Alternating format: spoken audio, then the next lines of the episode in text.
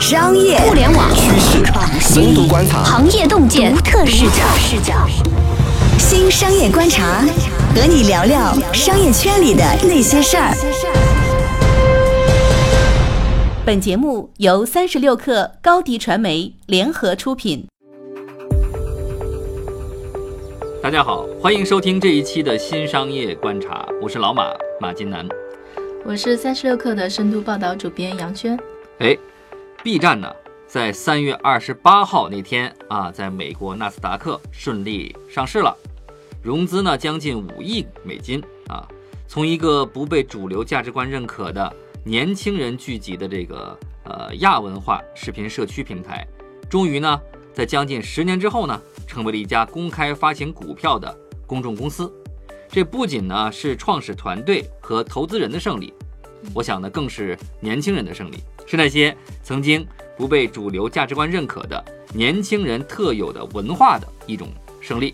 然后，B 站把自己平台内的年轻人称为 Z 世代，也就是说那些出生于一九九零年。到二零零九年的那一代人，他们是 B 站的主流用户，占了将近九成的比例。就是你知道，我还经常刷刷 B 站，但是马老师啊，你已经被 B 站抛弃了，在 B 站年轻才是王道。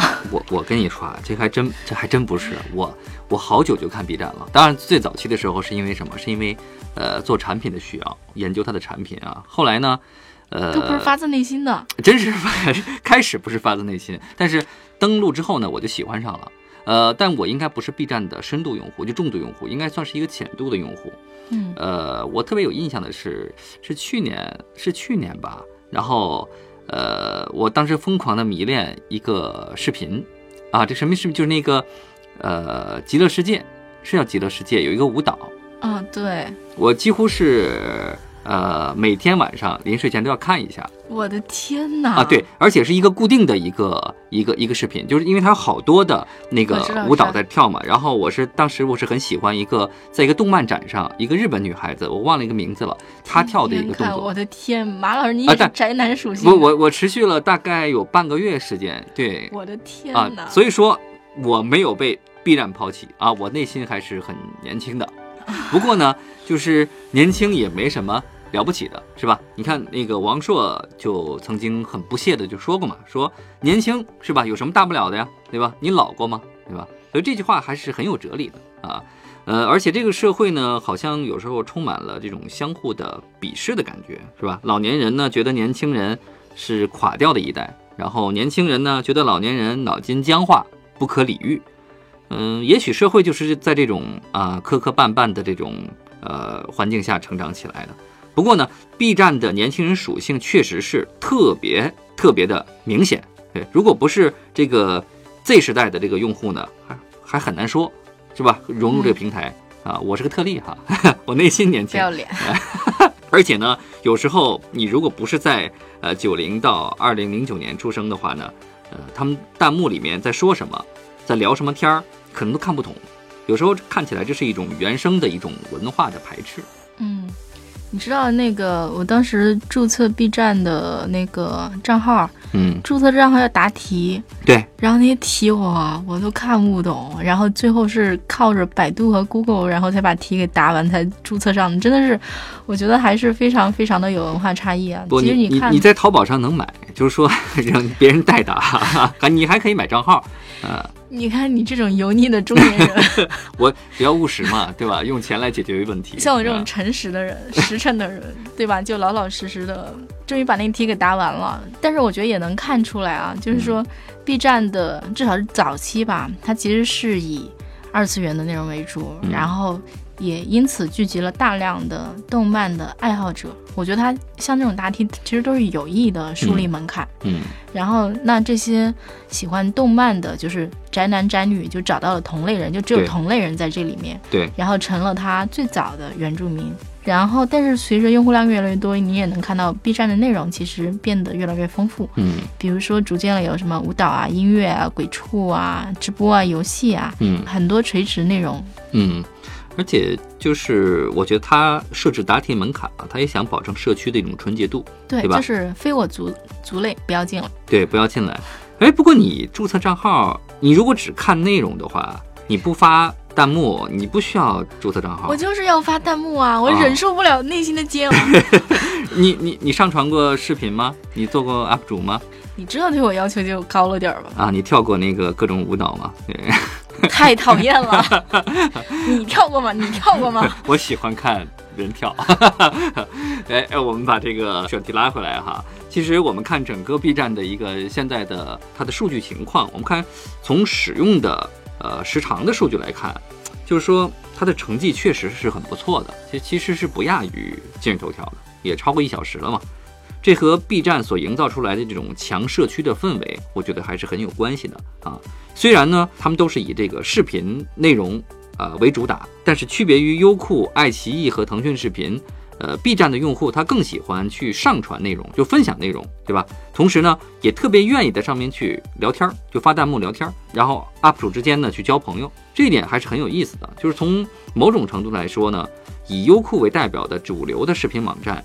呃，吸引用户的核心呢是视频内容，但是呢，在 B 站上，很多用户其实不是奔着看视频的，而是来看弹幕和发弹幕的。所以说，视频好像看起来只是起到了一个背景的作用和话题引导的一个作用。那么，在这种情况下，用户对于视频内容它的画质呢，这个也不那么在意，有很多渣画质的内容，它照样有很多的人看，对吧？只要鬼畜就没问题啊。对，鬼畜的视频一般画质都比较渣。对，还有一个重要的区别是在于说，主流的视频它的核心的营收点是广告还有会员，但是 B 站呢却是游戏和直播，然后甚至游戏的收入超过了八成。从招股书上看，直播和广告营收只占总营收的百分之七和百分之六左右，也就是说，呃，游戏营收的零头而已。不得不说啊，B 站的用户他这种。玩儿的，然后跟游戏强相关的这个属性啊，人真的是非常强，非常能玩啊。嗯，而且呢，我不知道纳斯达克的这个投资人呢是怎么看待呃 B 站的。我觉得有时候我们不能把 B 站等同一家视频网站或者视频的 APP，B 站更像是一个以视频啊、为底层的这种承载形式，然后呢以用户互动为驱动力的年轻人的这种兴趣社交平台。那么只是看起来 B 站很像是一个视频网站而已。嗯，其实我自己会觉得说啊，你讲一个社区的故事，比你讲一个视频的故事更性感。嗯当然，我觉得这个东西对 B 站来讲也的确是那种事实，嗯不仅仅是讲故事，因为视频网站不仅普遍不赚钱。而且呢，就是它的那个版权成本，就是买电影、买电视剧、拍电影、拍电视剧，这些成本都非常非常的吓人。但是同时，他们作为一个渠道，你只是去，比如说我要看《三生三世十里桃花》嗯爱奇艺在播，然后优酷没有，我就会去爱爱奇艺，然后不会对什么优酷产生什么用户粘性的。嗯它是跟着内容走的，所以它作为渠道，它其实在这个过程里面溢价权其实相对比较低。嗯但是如果如果说啊，B 站把自己定位成一家视频网站的话，它的其实这故事就真的是挺不性感了。嗯，我觉得幸好它也不是这个套路，对，嗯，而且它很容易被拿来跟其他的巨头做对比，对吧？对它，而且嗯规模小嘛。对它规模确实不大，很小，因为一年呢营收才二十多亿人民币，呃，这点钱呢好像都不够爱奇艺拍几部戏的哈。那么拿 B 站呢去对标主流的视频平台，呃，也的确是非常的不合适，也不够公平，对吧？那么 B 站的魅力啊，不在于它现在能赚多少钱，而是说它有可能呢，它代表了未来，对吧？年轻人呢不断的在成长，消费力呢也在增强。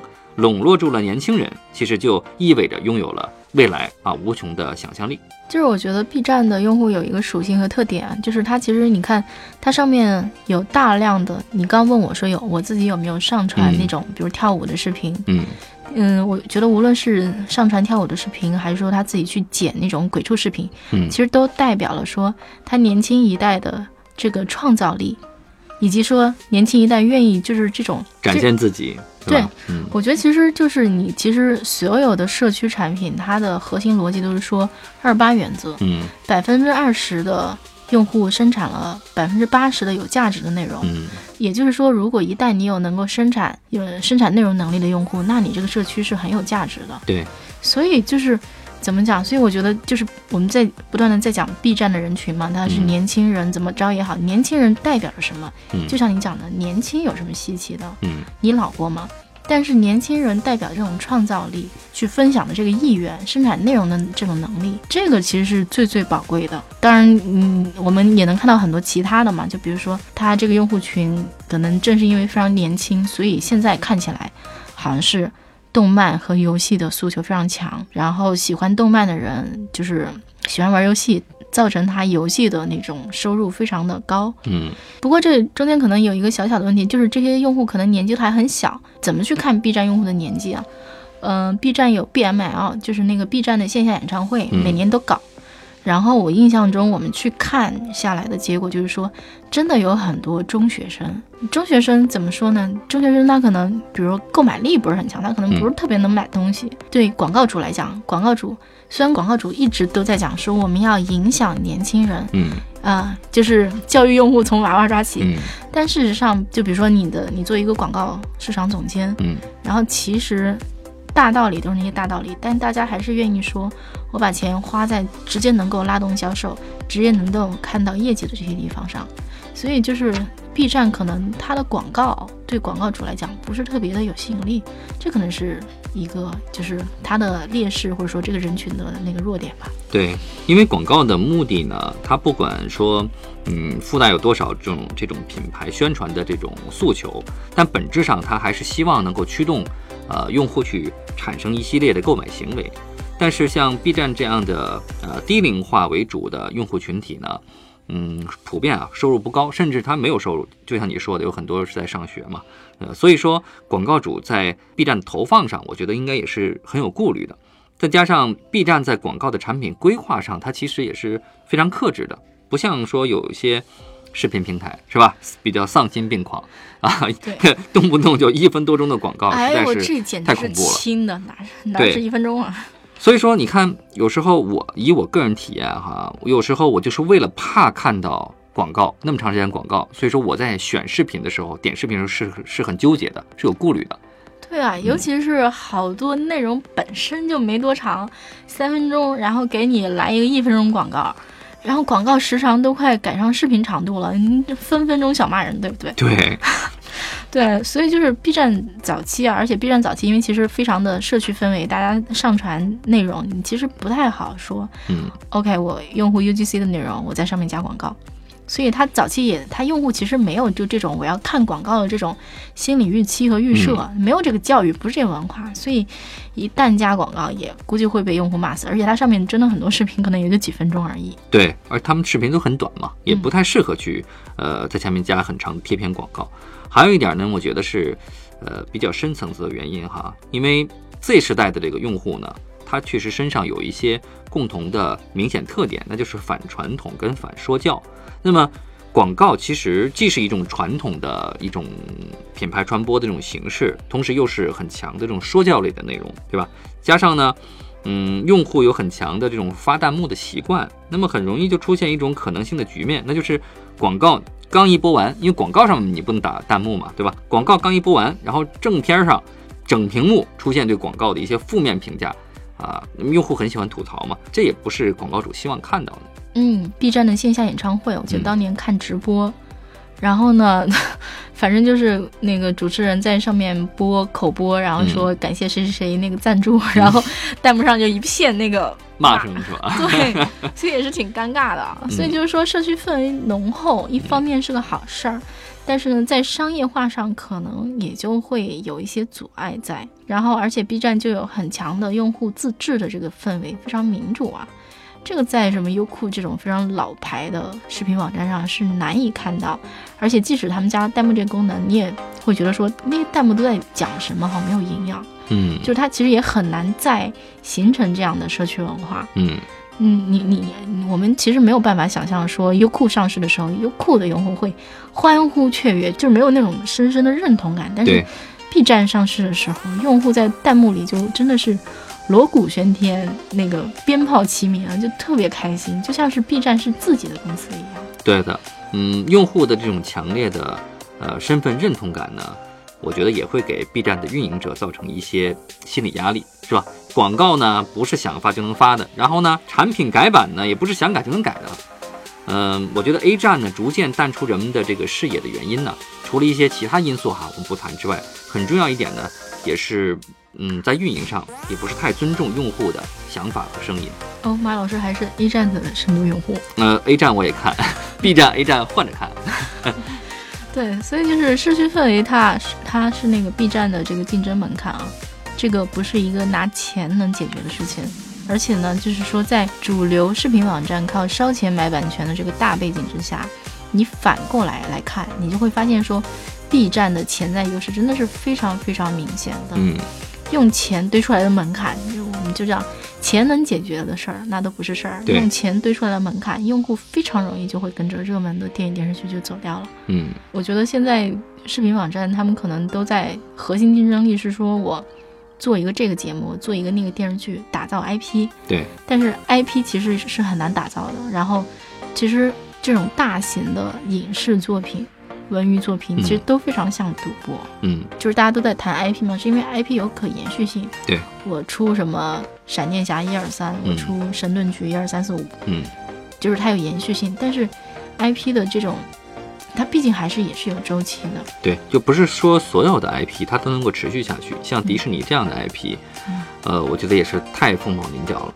对，对吧？所以这个只能是一种赌博行为，就我赌它能够持续呃多少年，其实能持续一两季已经就很不错了，对吧？持续两季三季很难。四五季，呃，到天儿到头了吧？对，其实这一点确实是 B 站的优势，因为 B 站本身就是个 IP，对吧？它这个 B 站这个词儿，这个名字就是一个 IP，呃，所以说如果呢，呃，B 站上市之后，通过资本市场的融资去拿到足够的钱，然后它再补足一些版权上的一些缺点，或者说呃漏洞也好，或者说不足也好，那么未来视频行业的格局到底怎么样，确实是值得人想象。就是我作为 B 站的用户啊，其实看了大量的盗版的在 B 站上的视频，嗯然后同样就是一个视频在几家上都有的时候，我会优先选 B 站。我觉得有嗯那种，好像很多年前跟一大堆朋友大家聚在一块儿、嗯看比赛，然后看电影、看电视剧的嗯那种、那种氛围在，它有陪伴感在，对吧？非常强烈的陪伴感。嗯所以就是说，B 站应该会进入长视频领域。嗯我也非常非常期待它进入长视频领域，因为的确最近打击版权，对吧？B 站上嗯很少能够看到那些那个没有版权的，然后长视频了。但是我觉得 B 站不会永远只是一个小众的、只有短视频的这么一个平台。嗯，而且我觉得他在选择长视频的版权内容的时候，他应该不会像主流的那些像优酷这样的视频网站那样同样的标准去选，对吧？它是有选择的，有些它可能就不是特别适合呃年轻人看。我不是说有什么那个那什么内容上有什么问题，而是说它可能从调性上你可能无法激说乡村爱起，情吗？大家可能无法激起年轻人的这种共鸣和吐槽。嗯，也就是说，不能够引起用户发弹幕的视频内容，在嗯 B 站上它就不是好内容。